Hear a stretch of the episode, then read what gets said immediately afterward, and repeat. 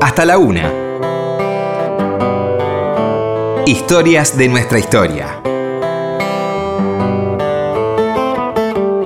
Con Felipe Piña.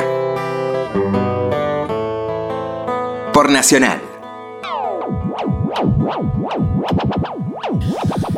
Hola, buenas noches, ¿cómo le va? Acá estamos nuevamente en Historia de nuestra historia, eh, empezando el fin de semana, viernes a la noche, madrugada del sábado. Bueno, estamos hoy con un tema muy interesante a partir de un libro que se llama Escritos Desobedientes del colectivo, Historias Desobedientes. Estamos con María Laura Delgadillo, ¿cómo estás? Hola, ¿qué tal? Buenas noches. Y Viviana Reibaldi, ¿cómo estás? Muy bien, gracias. Bueno, primero quiero que se presenten, digamos, no individualmente, sino como colectivo, cómo nació esta agrupación, en qué contexto, ¿no? ¿De qué se trata, no?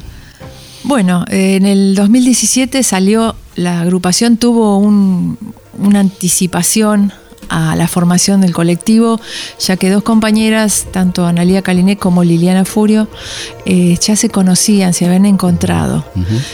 Pero fue a partir del 2 por 1 que este, el colectivo, eh, digamos, estalló, porque eh, la posibilidad de que, se le diera impunidad eh, a, los genocidas, hasta ahora yo por lo menos en mi caso venía media tranquila, como muchos compañeros, porque los juicios se estaban llevando a cabo.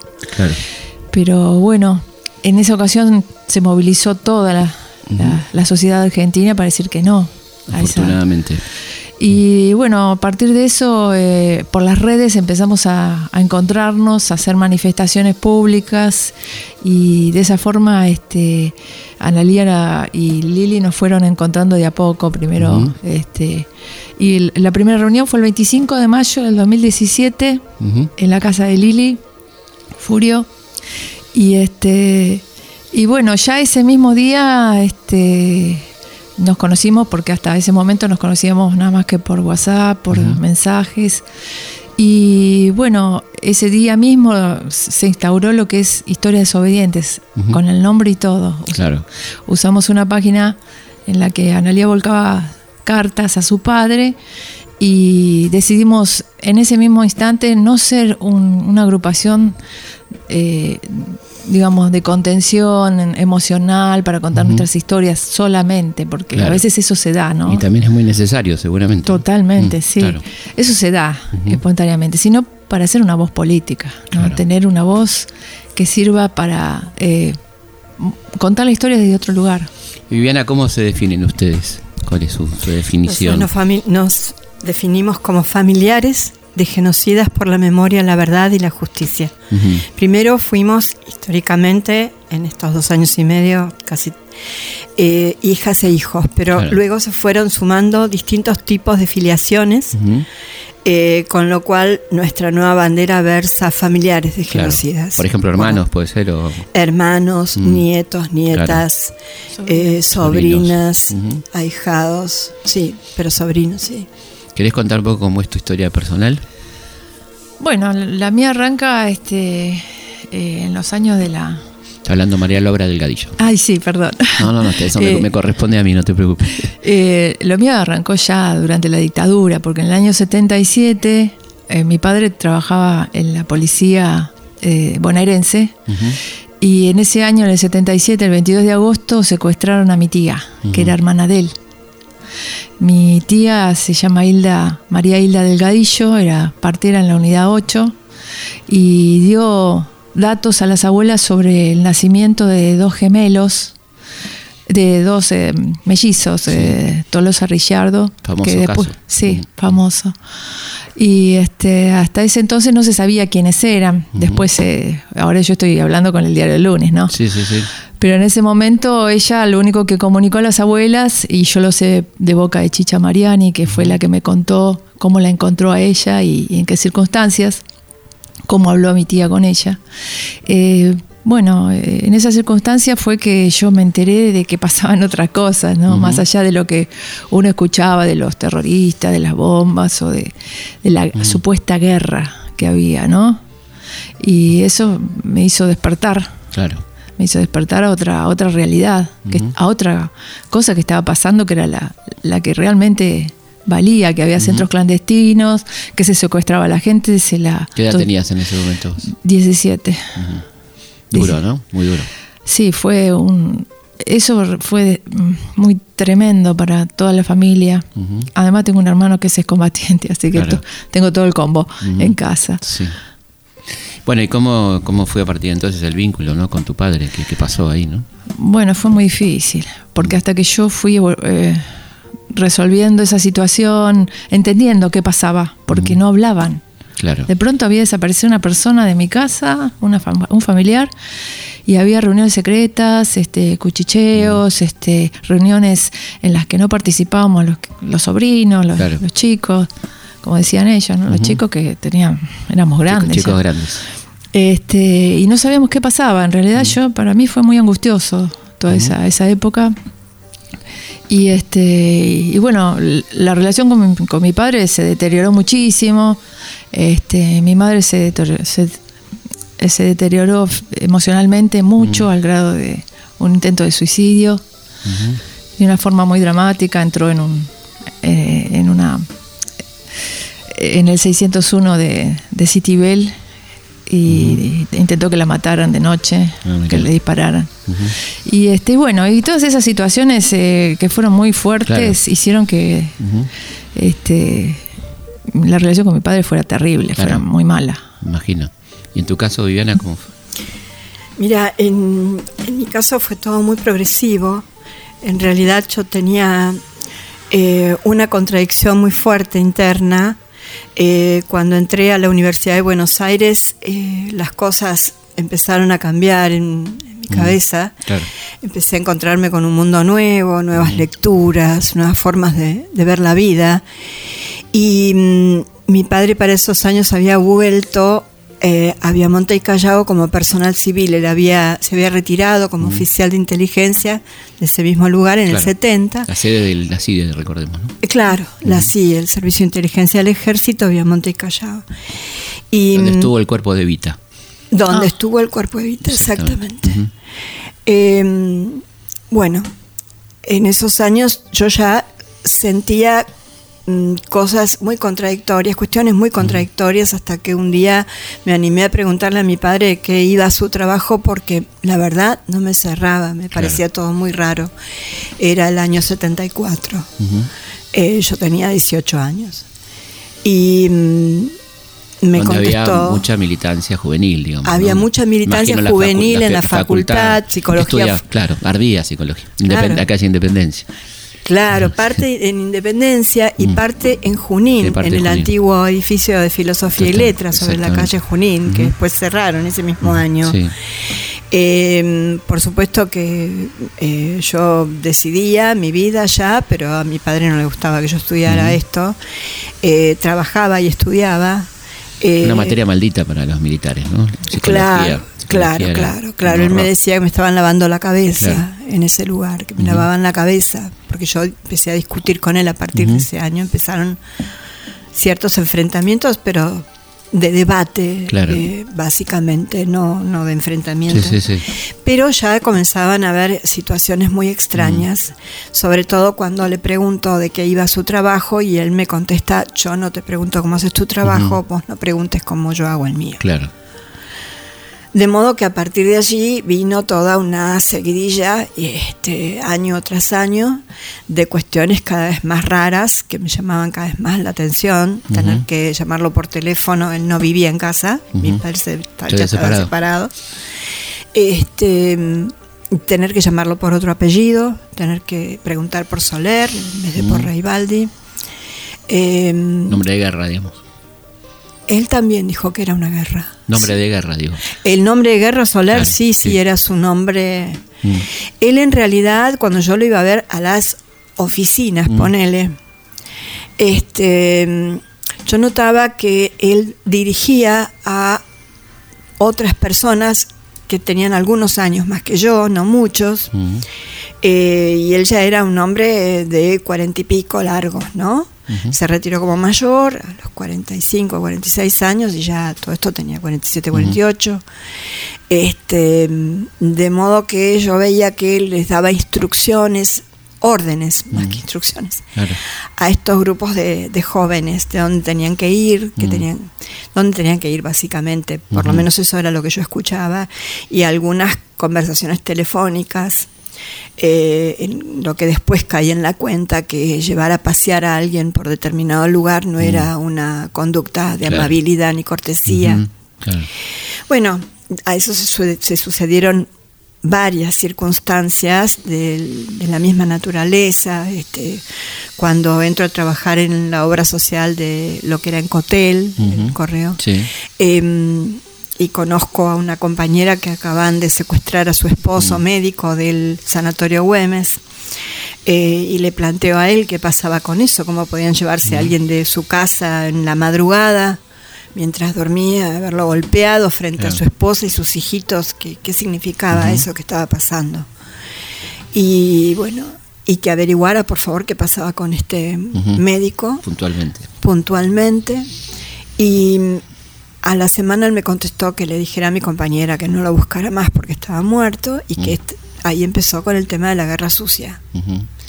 Estábamos en una guerra sucia, que es, como en todas las guerras siempre morían inocentes, eh, y eso empezó a generar una gran distancia entre nosotros, a pesar del fuerte afecto que yo tenía por mi papá. Claro, esa, esa, es una cosa muy potente, ¿no? Sí, sí, sí, sí. Pero bueno, eh, para mí era insoportable, fueron años muy duros. o sea, era un buen padre. Sí, relativamente un buen padre. Claro. Em, Hasta ese momento, ¿no? Sí, la disociación está bueno para hablarla, ¿no? Porque era una disociación, la cuestión sanguínea, afectiva. No sé si era la cuestión sanguínea, sino lo que él significaba para mí en mi vida, digamos, este, el rol, digamos. el rol afectivo que él cumplía. Claro en mi vida, en mi infancia, en mi adolescencia, cómo me apoyaba en mis iniciativas, en fin. este, ahí, eso comenzó a resquebrajarse y a generar cada vez más contradicciones en el vínculo. De amor y desprecio. Claro, claro. Al mismo tiempo. Sí, sí, muy, muy complejo eso, ¿no? Muy complejo. Pero muy interesante reconocer la, la cuestión afectiva, porque si no, no, no, no, está el conflicto, sino, mm, claro, eso es lo que lo hace más, más duro y más difícil, porque si vos... Pero si no, tampoco lo puedes elaborar, ¿no? Si no hablas de eso, ¿no? Claro, y además que cuando vos no tenés ningún mm. vínculo con otra persona es mucho más fácil. Sí, seguro. Eh, eso, eso iba, repudiar, Eso iba a comentar que... En tu caso ah. también era un buen padre tu padre. Eh, más o menos. Más o menos. Este, no. Buen padre, estamos hablando de, se entiende de qué queremos. Amoroso, cariñoso. lo, que se espera, digamos. Eh, digamos, no. No era muy presente y era violento. Eh, y eso iba a comentar que así como hay compañeros dentro del colectivo, hay situaciones familiares. Hay algunos que este, están procesados, otros no, que fueron, este, están presos, otros no, otros están vivos, otros están muertos, otros fueron denunciados en el caso del mío no. Y este y bueno. ¿El tuyo está libre? Mi padre falleció en el 99. Ah. Impune, en la impunidad, digamos. Sí, mm. digamos que nunca tuvo que responder porque nadie lo denunció, nadie lo reconoció, nadie. No, no hubo nadie que, pudiera... ¿Y él qué hacía? ¿Qué, se dedicaba, digamos, dentro, de, eh, la estructura represiva? Estoy averiguando todavía. Ah, porque él nunca usó uniforme, jamás. tenía horarios así nocturnos. Este, lo vi salir de lugares este, que ahora me entero que, son, que eran sitios bastante de inteligencia en la ciudad de La Plata, en la calle 55, eh, entre... Eh, 13 y 14. Ahí había un lugar donde yo lo vi salir. Después, bueno, este, fui a la, recurría, ahora estoy por presentar el pedido de legajo. Em, y fui a la Comisión por la Memoria a ver si había algo y encontramos encontramos, digo yo. Ellos encontraron. Bueno, pero vos sos parte la... Sí, del pedido, ¿no? Claro. Eh, digamos, instrucciones que él había recibido sobre este anticomunismo, eh, redadas en las que había participado eh, del PC en los mm. años 58, te estoy hablando, hace muchísimo. Antes de, sí. de las dictaduras. Eh, sí, antes. Y este me acuerdo que decía. Frondizi, ponele. Exacto, mm. sí. Y er, eran cosas así como que se llevaban a, los, a los muchachos presos en el día de la primavera. Claro. Todo un un, un relato de qué era lo que había sucedido y él había participado. Qué buen trabajo la Comisión de la Memoria. ¿no? Sí, total. La verdad que Total. Es impresionante, ¿no? Sí, con respecto a mi tía también este, he conseguido muchos datos que, este, que no, no tenía presente. ¿Qué pudiste saber? Eh, me he enterado de, de que ella recurrió a Monsignor Plaza, por ejemplo. Mm. Al demonio, propiamente Sí, dicho. sí, con- por un, Mm. digamos, un salvoconducto, porque ella era muy católica Mm. y no tenía ni idea, Claro. evidentemente, ¿no? Porque, este, Bueno, las madres recurrieron, todas recurrieron. sí, bueno, sí. Lógicamente, ¿no? Tiene un sobrino que está desaparecido, que se, se comenta que lo, lo entregó a él, ¿no? O que por lo menos no, los- no, no lo sacó de esa situación. Tremendo. Sí, leí eh, un, un reportaje de su hermano que fue a hablar con él y que le dijo que se fuera porque si, si no le iba a pasar lo mismo a él. Claro. Terrible, Sí, sí. ¿no? Y hoy he venerado como una persona, hasta tiene un colegio que tiene su nombre. ¿En serio? ¿En La Plata? Sí, Ah, sí, atrás de la catedral. Qué impresionante, ¿no? Sí, Sí, además ahí te pone, pone en duda esta, a mí no me gusta ¿no? La- el término de complicidad, yo creo que fueron parte, ¿no? Digamos, totalmente. Porque una cosa es ser cómplice, otra cosa es ser parte del aparato represivo, ¿no? No, no se puede decir la iglesia porque hubo muchos mártires también, ¿no? Sí. pero sí sectores o, o la jerarquía eclesiástica. Sí. Jerarquía eclesiástica del totalmente. vicariato castrense. Totalmente, ¿no? Fueron parte. Parte. Cruz y espada. Es muy distinto a la complicidad que ser parte, ¿no? Porque incluso en este confort- eh, confortamiento de las víctimas que decían ellos, los vuelos de la muerte, todo este tipo de Sí. cosas, ¿no? Una, una participación muy activa, que no es una complicidad necesariamente. ¿no? ¿Y, vos- y ustedes piensan que hay un patrón, digamos, de, de comportamiento que eran que estos padres, estos personajes tenían un patrón de comportamiento o cada casa era un mundo, digamos? Mira, eh, lo que hemos detectado dentro del colectivo son algunas cosas que teníamos en común que las hemos podido, eh, digamos, remarcar. Que se da, por ejemplo, Sí. el mandato de silencio, a Claro. diferencia de las fuerzas que tienen un este Pacto. un pacto de silencio. Exacto, exacto. Sí. Eh, dentro de los hogares había un pacto de silencio, un mandato de silencio. que era implícito o explícito a veces, este, de esto no se habla, tenemos compañeras que le decían, bueno, como el caso de ella, llamame por este nombre, o este, eh, vos no digas que en la escuela que yo trabajo en el ejército, sino que soy panadero, zapatero, Claro. eh, ese tipo de, de cosas que, este, bueno, hablan de, de- de- de no, de no sacar para afuera determinadas situaciones dentro del hogar, ¿no? Hay una parte del libro que hablan de cómo era cuando llegaban a la casa, ¿no? Que es muy interesante. Cómo eran estos personajes cuando llegaban a su casa, ¿no? Es, en muchos casos es muy difícil poder eh, juntar la imagen de- del padre cuando llega a casa en relación a sus hijos Claro. eh, y esa misma figura haciendo lo que ellos llamaban su trabajo. Mm, Es sumamente difícil y doloroso. claro. Integrarlos eh, en algunos casos nos hace estallar la cabeza. Sí. ¿no? Vos sos psicólogo. No soy psicóloga, soy licenciada en psicopedagogía, Ah, bueno. soy psicodramatista y voy a empezar, en- voy a retomar psicología en la Mira, UBA mira este año próximo. Bueno, pero tenés muchos elementos de psicología seguramente. sí, sí, que- estuve varios años en psicología de la UBA hasta que me Claro. fui por miedo. Por miedo. Sí, En por miedo. momento. Bueno, en un momento la cerraron, ¿no? La cerraron, los amigos que había hecho en ese año no los vi más, no me contestaron más el teléfono, porque hubo un episodio en donde yo dije ingenuamente que mi padre Claro. este, estaba en Viamonte y Callao, que lo iba a ir a buscar para que nos ayudara, para que nos Claro. llevara a salvo a casa, porque había una represión muy fuerte Sí. en la facultad. Y a partir de allí no me llamaron más, no, me- no los vi más.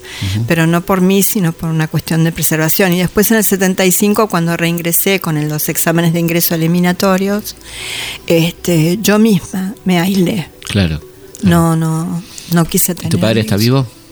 Falleció impune en el 2002. Impune, no hubo ninguna causa, nada.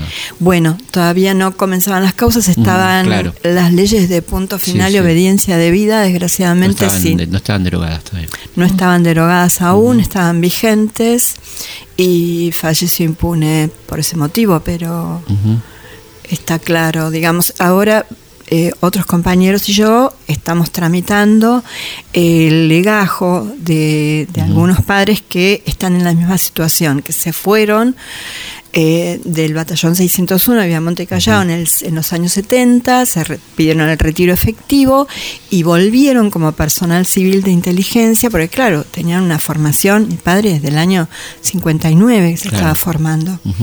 este, entonces ten- tenemos los legajos oficiales del, del, mm, archivo histórico del ejército, pero no nos entregaron en el comando en jefe del ejército, en, en el edificio Libertador, el legajo de, eh, por ejemplo, en el caso de mi padre, del 72 al 86, en el caso de otra compañera, del 77 en adelante. Esos legajos dicen que son este, Claro. secretos, entonces a través del juzgado Rafecas lo estamos solicitando Ah, mira qué interesante. como Porque presunción gente- de que han cometido crímenes de lesa humanidad. La gente del archivo del ejército tiene otra actitud, ¿no? Ah, tiene Sí. Hay gente interesante ahí. Sí, tiene otra actitud. Sí. Totalmente distinta. A mí me sorprendió. Sí, sí, a mí Tenía también. mucho miedo cuando entré al archivo. Pero me sorprendió gratamente. Sí. Sí, a mí también. Exactamente. Seguimos en Historia de nuestra historia, conversando con María Logra Delgadillo y con Viviana Rivaldi del colectivo Historias Desobedientes. Y, y no, bueno, pensaba cuánto tiempo, ¿no? De, de esperar a, a tener contención colectiva, ¿no? Cuántos años de ustedes solas, digamos, de alguna manera, ¿no? Era que eh, muy difícil. Eh, no Estamos estaba. hablando de, de 30 años. Sí, eh, fue muy menos, claro más- porque más de eh, 30 años. yo, por ejemplo, militaba en la ciudad de La Plata en la Asamblea Permanente por los Derechos Humanos y participé eh, en esa época, en el 96, de los juicios por la verdad. Cuando nacieron, fui Sí. con Schifrin, que fue el mentor, este, Jaime Glusman, eh, Alicia Peralta, Sí. eh, bueno, Marta Bedio, toda esa gente que ah, todavía algunos están. Y bueno, eh, yo no me identificaba como hija de un genocida, porque todavía había toda esta cuestión de miedo, de servicios, de que nos vigilaran. Claro. De que... Entonces yo la, la identificación que tenía era familiar de un desaparecido. de- Claro. y abogado verdad, por- Eh. No, totalmente. Pero no sentía este eh, la comodidad de estar entre madres, abuelas, familiares y gente que este, había sufrido la pérdida de, de- de su, de su familia en esas circunstancias tan tremendas. Y eh, era muy incómodo para mí. Y la, la aparición del colectivo fue encontrar un lugar de pertenencia Claro. y donde podemos hablar de ciertas cosas y que hay otro que te entiende. ¿Y cuántos son Viviana ya? ¿Cuánta gente son? Mira, activos en el país somos alrededor de 40 personas. Ujú. Eh, ha nacido Historias Desobedientes Chile ya. Sí. Eh, Hay pero hecho que un testimonio en el libro. Sí, pero que se acercaron al colectivo y que hemos tenido entrevistas con ellos son más de 100 personas, somos más de 100 personas. Entonces que no todo el mundo está dispuesto a militar el espacio, Sí. a poner el cuerpo. Claro, no es sencillo, ¿no? Evidentemente, y es completamente comprensible, creo. ¿no? Totalmente Tiene comprensible. que ver como una... Además hay, claro, un tema de, tema de tiempos, ¿no? Exacto, una digestión, o una, una acomodar in- esa historia que te lleva. Yo, de- en el caso del nuestro, nosotras éramos adolescentes, tuvimos. Eh, yo he tenido Además, mucho diván, pienso- terapia. pienso, mm, habrá habido contradicciones también Totalmente. porque había una amenaza para las familias de los militares también, ¿no? Ahora, En algún momento también podría pasar eso, ¿no? Que Sí, bueno, en la, la caso, guerrilla sí. amenazaba a, a la Eh. familia de los militares y, y uno por ahí este, se, se cer- cerraba filas en algún Totalmente. momento, ¿no? Es Bueno, así, me pasó ¿no? eh, que cuando mi caso. padre. Este, No, digo, pero pudo haber pasado, quiero decir, pudo ¿no? haber pasado. En mi Sí. caso mm, mío, mi- cuando mi padre presentó un habeas corpus por la hermana, nosotros estuvimos amenazados. claro. Pero no por, este, No, claro, no, no. por la misma no, digo, porque policía. po- podía pasar a ambas cosas, ¿no? Porque Claro, también hubo... tu familia estaba eh, amenazada por la misma policía. O su compañero, y no sé mi por quién, miedo pero no eran eran. a los compañeros eh, de mi padre. Claro. Sí. No, porque hay gente que pudo tardar más tiempo en salir de ese entorno, ¿no? De- del entorno militar, qué sé yo. Mm. Han sido criados en torno en, en esa, en esa familia, con una idea de, de- de somos atacados por un enemigo externo, qué sé yo, toda esa cosa, ¿no? Que pudo, pudo aprender perfectamente, ¿no? Evidentemente, desde algún sí. lado, de hecho, desde algún lado no me creí esa historia. Claro. No me la creí, al contrario, yo tenía miedo a los que estaban vestidos de, Claro. de, Sí, sí. de militares y de policías. Y una cosa, mucho miedo. una cosa extraordinaria que está en el libro también y que me parece buenísimo es romper con, con esta cuestión determinista que un hijo tiene que asumir lo que es su padre, ¿no? O juzgar al hijo por lo que hizo su padre, ¿no? Que es tan miserable, ¿no? Como concepto, ¿no? Es decir, Sí, este... de tal palo tal Claro, Claro. es una frase horrible, ¿no? Que, Sí. que, que, es determinista, que sí. es vieja, que bueno, que no, Nos que ustedes vienen a, decir no. Pero No, vamos a ir a una pausa y seguimos charlando. Lo dejamos ahí como decía alguien que queremos Bien. todos los que estamos acá. Ahora volvemos. Hasta la una. Historias de nuestra historia. Seguimos en Historias de nuestra historia. Seguimos en Historia de nuestra historia. Si quieren comunicarse con nosotros, pueden hacerlo a través de nuestro Twitter, que es arroba Felipe Pigna, también nuestro Facebook, Felipe Pigna, página oficial, y también Instagram, arroba Felipe Pigna. Eh, pueden ver también por la pantalla de Canal 9, los sábados a las 22, en Instantes de Vida, junto a Karina Mazoco. Eh, así que bueno, si no se quieren comunicar, no se comuniquen, pero si quieren, tienen todas las posibilidades del mundo para hacerlo con nosotros y siempre es un placer estar en contacto. Historias de nuestra historia. Por Nacional. Seguimos en Historia de nuestra historia, hablando de historias desobedientes con María Laura Delgadillo, con Viviana Rivaldi. Y estábamos hablando, qué interesante, ¿no? Lo que le pasa a una persona este, frente a esto. Y hablabas vos de los mandatos, ¿no? Honrar- Claro. honrarás padre y madre, por ejemplo, ¿no? Claro, estamos en una sociedad occidental y cristiana donde eh, está grabado en el inconsciente colectivo este, este tema de los mandamientos. El segundo mandamiento, después de amarás a Dios, es honrarás a tu padre y a tu Claro, madre. sí. Y como por allá abajo está, no matarás. No matarás. Eh, como que se le da primero prioridad a eso, ¿no? Y este romper con esos mandatos culturales, porque son mandatos culturales Sí. que se instalan, ¿no? Desde, desde la iglesia, desde la fe, desde- y uno los naturaliza y no se da cuenta de que está bajo esa concepción de Claro. la vida, ¿no? Entonces eh, tuvimos que, que- que da- darnos cuenta, ¿no? Darnos cuenta de que esta, esto no, no- era no poder decirle a alguien, no está bien esto, Claro. no está claro. bien lo que están haciendo. no. O sea, no me parece que vos tengas que hacer esto. Es horrible. No, y también del otro lado que decía que no- el, el juzgar a una persona por su filiación, ¿no? Claro. ¿qué, qué culpa tiene esa persona por lo que hizo su padre, ¿no? Que es algo muy fuerte. Sí, es algo fuerte, pero... eh, que, lo usaron ellos muchísimo, ¿no? Este, ah, esta idea del botín de guerra era Claro. como para evitar este, que siguieran el camino de sus padres, ¿no? Los hijos de subversivos, como decían ellos, ¿no? mm, lo más piadoso de la dictadura, como decía mi papá. Ujú, Con lo más piadoso. Lo más piadoso fue eh, apropiarse de los hijos. Mm, cambiarles el destino, digamos. Cambiarles el destino fue lo más piadoso de la dictadura. Eso sí llevó a un enfrentamiento muy fuerte. Con él. Uh, con él, entre nosotros dos. Porque, mira vos qué cuestión más contradictoria también esta, ¿no? Que con quien más eh, yo me enfrentaba y hablaba de este tema era con mi padre. Porque después del día en que yo escuché de su boca decir que se dedicaba a cazar subversivos, yo dije, bueno, va a tener que bancarse, escuchar de mi boca todo el desprecio que yo tengo hacia ese accionar. Claro. ¿Y se lo bancó? Y no, no se lo bancaba. Mm, mm. Entonces ocurrían enfrentamientos muy. ¿Y cuánto duró el vínculo con tu papá, digamos?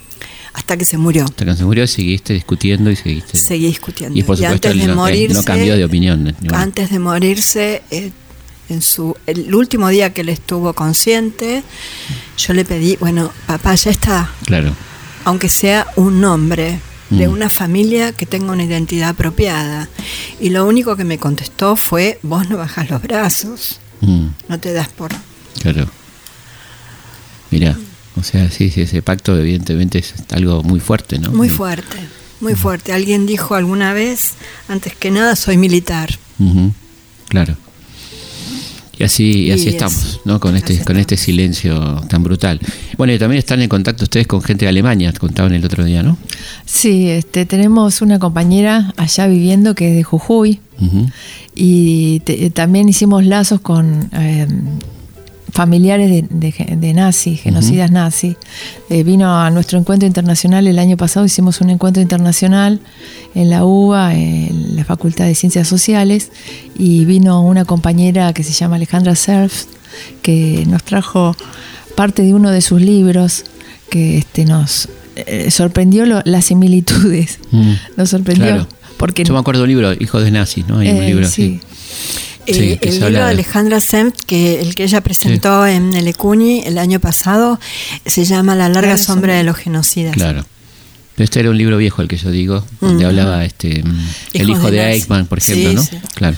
Sí, ella tenía eh, su abuelo que había sido un reconocido este eh, entregador de judíos en, una ciudad de, eh, no me acuerdo, era de Europa del Este. Claro. Y era terrible la cantidad, 35 mil, una cosa así, tremenda. Y este, y bueno, su madre, que había sido hija de él, este, murió de una forma trágica, tremenda, y ella contaba cómo le afectaba a los hijos mantener eh, o, saber que sus padres habían participado en esas masacres, en esos eh, genocidios. Eh, la madre de ella dice que murió al meterse en una bañera de agua calientísima se quemó toda la piel, era como que se desprendía, de, no soportaba ni, la, la, lavarse, ¿no? Sí, sí. la mancha. Sí, totalmente, murió de una forma horrible. ¿Y cómo funcionan ustedes? ¿Cuáles son sus, actividades? ¿Qué están haciendo? ¿Qué planes tienen? Hable la que quiera. bueno, en la actualidad, bueno, estamos con la presentación del libro en distintos lugares del país, nos llaman. Estamos haciendo historias, eh, escritos desobedientes que publicó Marea. Están todas las librerías. Supongo que eh, por internet también lo También por internet lo podemos. este, la editorial los alcanza, los envía. Y bueno, mucha, personalmente, a mí me interesa mucho este, las charlas en las escuelas secundarias, primarias. ¿Cómo hace la gente para contactarse con ustedes? ¿Tienen un mail? A través del Facebook, por bandeja de entrada, el Facebook de Historias Desobedientes, contestamos enseguida, y si no, a través del historiasdesobedientes.gmail.com. Más fácil imposible. También. Sí, esos. Y ahí arregla para que vayan a las escuelas. Sí, o profesorado. O, gente que tenga situaciones similares a ustedes que se quiera acercar, ¿no? Ese es un gran objetivo, buscar, encontrar más. Y siguen apareciendo, ¿no? Ya ustedes me dicen que hay como. Hace poco fui. Como una lista de espera en el sentido de que es hasta que se decidan o, bueno, todo este proceso interno tan difícil, ¿no? Es muy difícil, sí. y eh, ustedes, por ejemplo, una persona que se acercan, ¿cómo hacen para darle un poco de confort, digamos, ¿no? En, algún sentido. Primero nos conectamos con ella telefónicamente o por WhatsApp. Eh, concertamos una cita en un lugar así, eh, vamos, eh, claro, un café, un lugar tranquilo.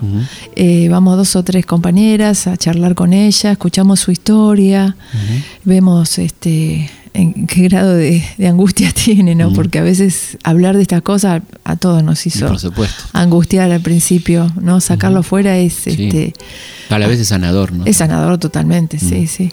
Y después, bueno, este vamos manteniendo algunas entrevistas y hasta que bueno la persona se, se manifiesta si quiere reunirse tener algún contacto más amplio con el resto de los compañeros eh, más comprometido. Más comprometido. O no. Y nosotros también escuchamos a esa persona que se acerca mm. en qué momento de la elaboración de su historia se encuentra. Porque eh, es muy fuerte militar este espacio de historias desobedientes. Estamos todo el tiempo eh, con un costo emocional realmente muy, muy, profundo, muy, alto. flor de piel, ¿no? Sí, sí. muy alto. Entonces, eh, la persona que decide militar el espacio, necesariamente tiene que estar en un proceso de elaboración de su historia importante, porque si no, digamos, es descuidar a esa persona y descuidar al, colectivo también. ¿La agrupación ofrece algún tipo de contención psicológica o algo por el estilo? Estamos tratando de organizar una red para, porque vos imaginate, aunque hay, tenemos compañeras que son psicólogas, este, está Vivi también, que, pero es como, como que necesitamos que se armar otro tipo de red que no seamos nosotros mismos, claro, claro.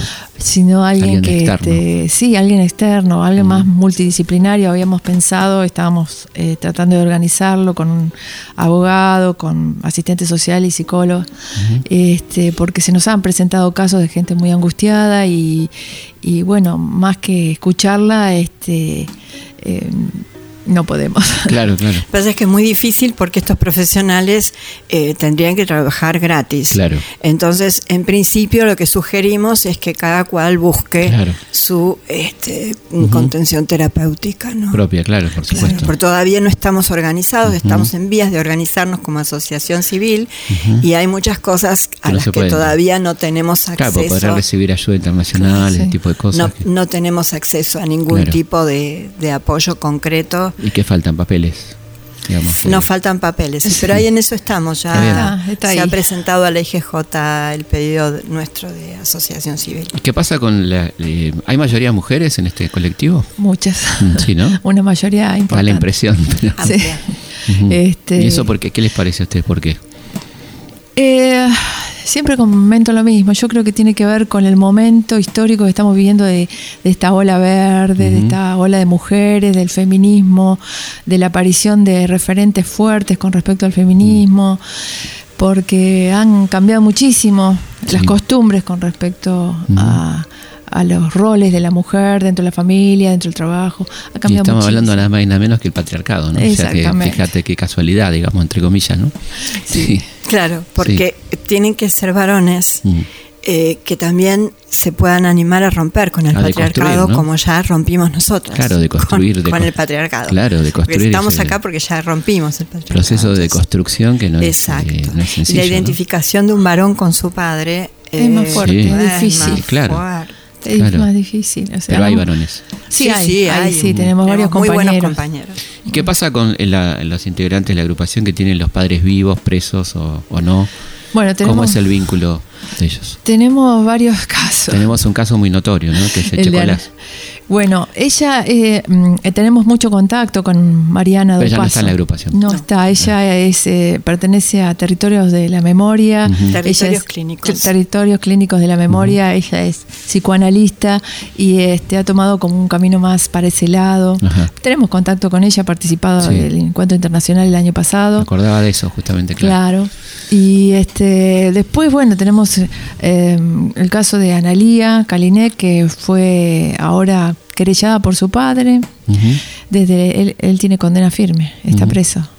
Y la querelló por, por indignidad. Indignidad. Sí, ¿Existe la figura jurídica? Sí, existe.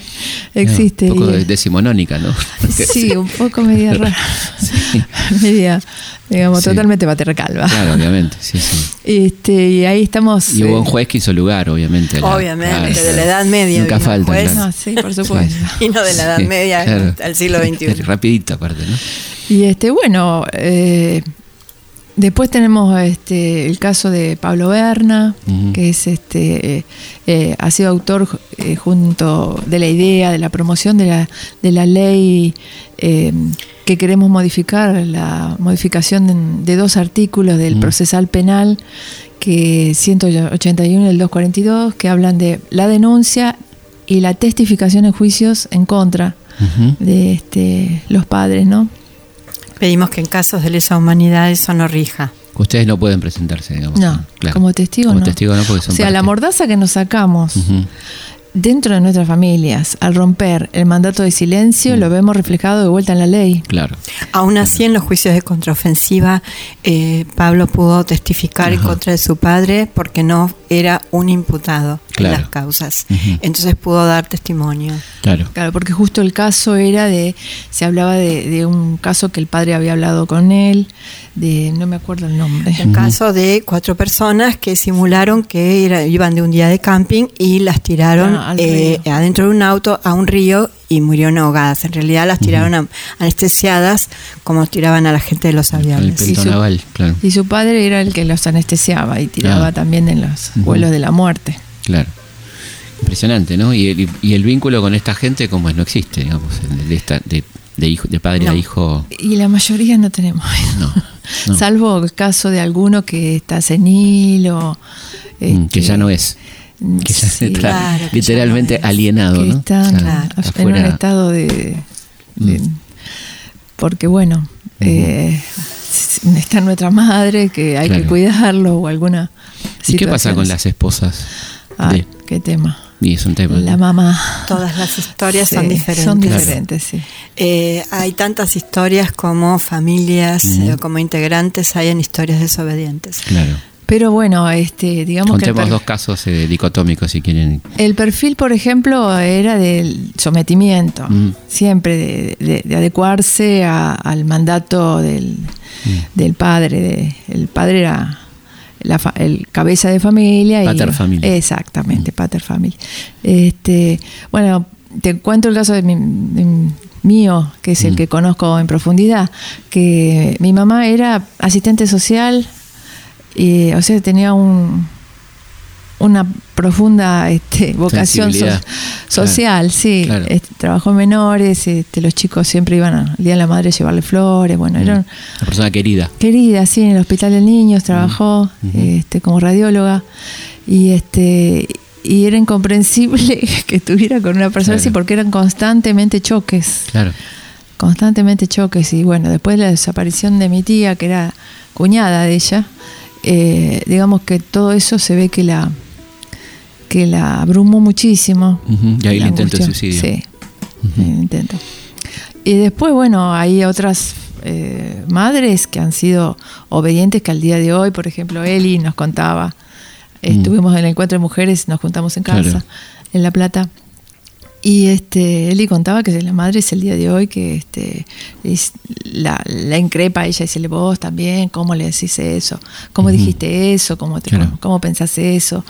Este, ¿Y hay algunos casos de, de- de esposas desobedientes, digamos? No, tuvimos un acercamiento de una ex esposa, Ajá. que no, no, no milita el espacio, pero hubo un acercamiento de una ex esposa. Claro. sí, lo más cercano. No esposa, fue lo más cercano que Qué interesante, tuvimos. ¿no? Sí, sí. Divorciada, pero se acercó al colectivo, sí. Porque ahí hay una marca también de- muy difícil de salir Mm, de eso. ¿no? claro. Sí.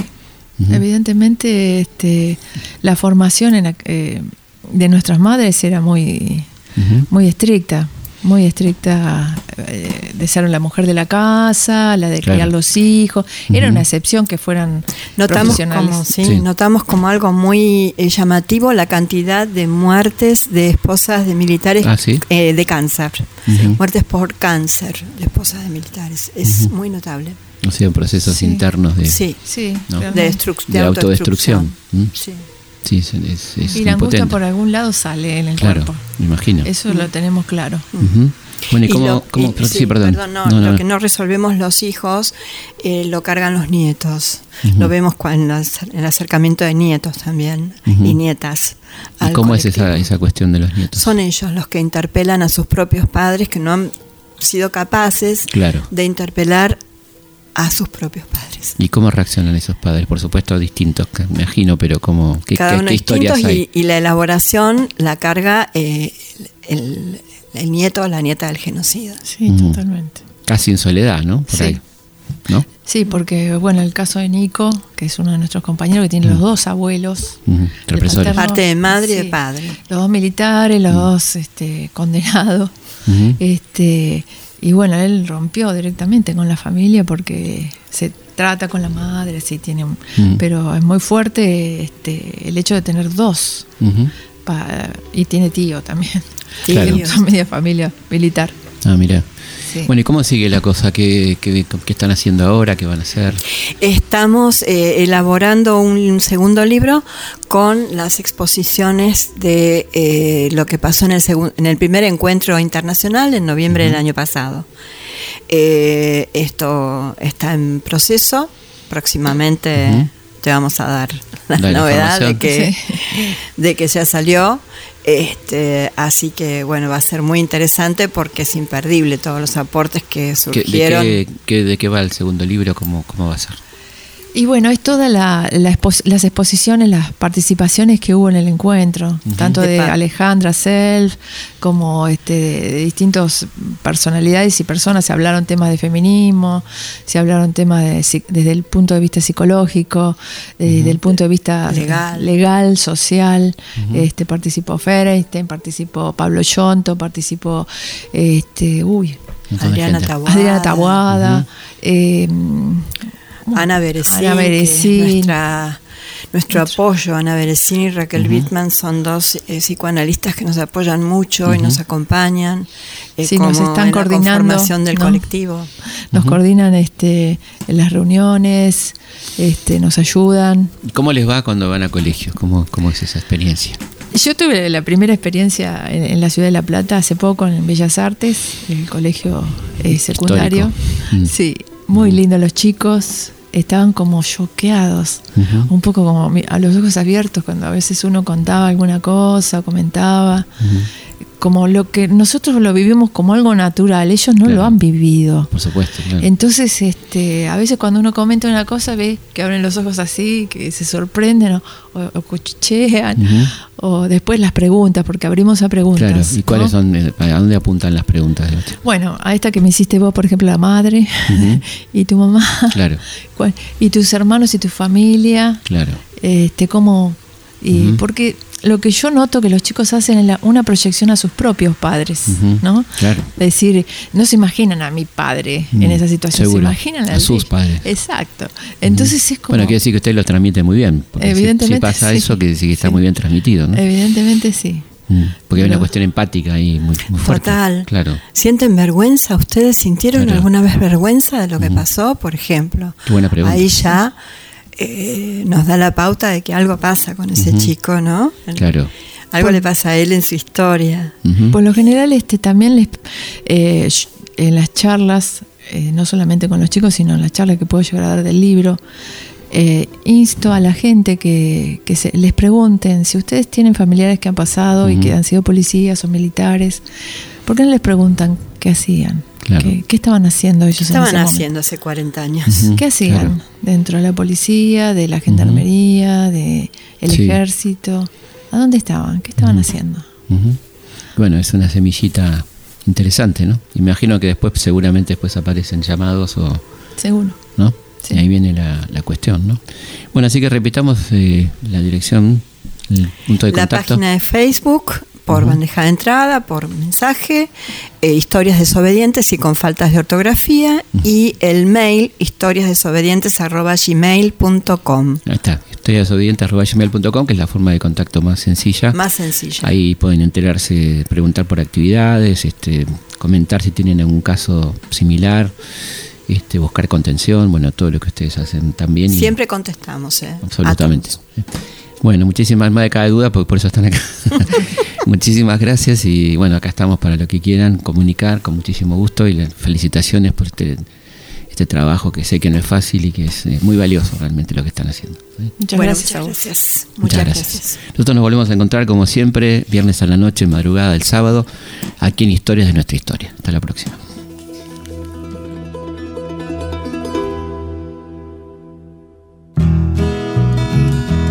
Historias de nuestra historia.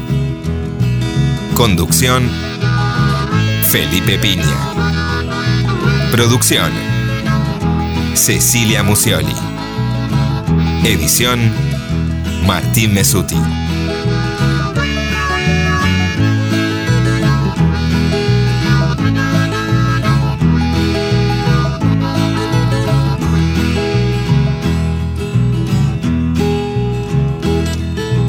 Larga muchacho tu voz joven, como larga la luz el sol, que aunque tenga que estrellarse contra un paredón, que aunque tenga que estrellarse se dividirá en dos Suelta muchacho tus pensamientos, como anda suelto el viento. Sos la esperanza y la voz que vendrá a florecer en la nueva tierra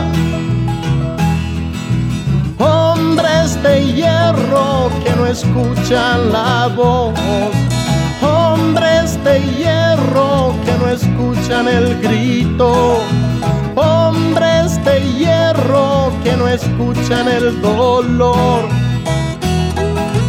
Gente que avanza se puede matar, pero los pensamientos quedarán.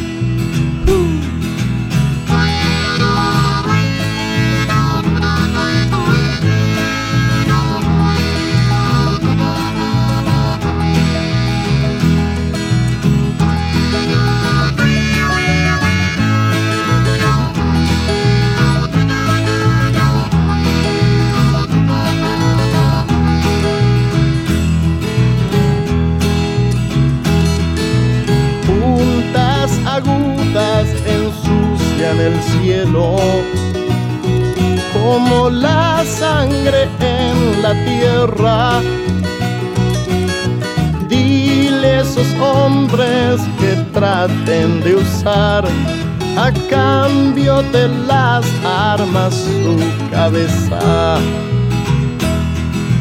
Hombres de hierro que no escuchan la voz, hombres de hierro que no escuchan el grito, escuchan el dolor. Gente que avanza se puede matar, pero los pensamientos quedarán.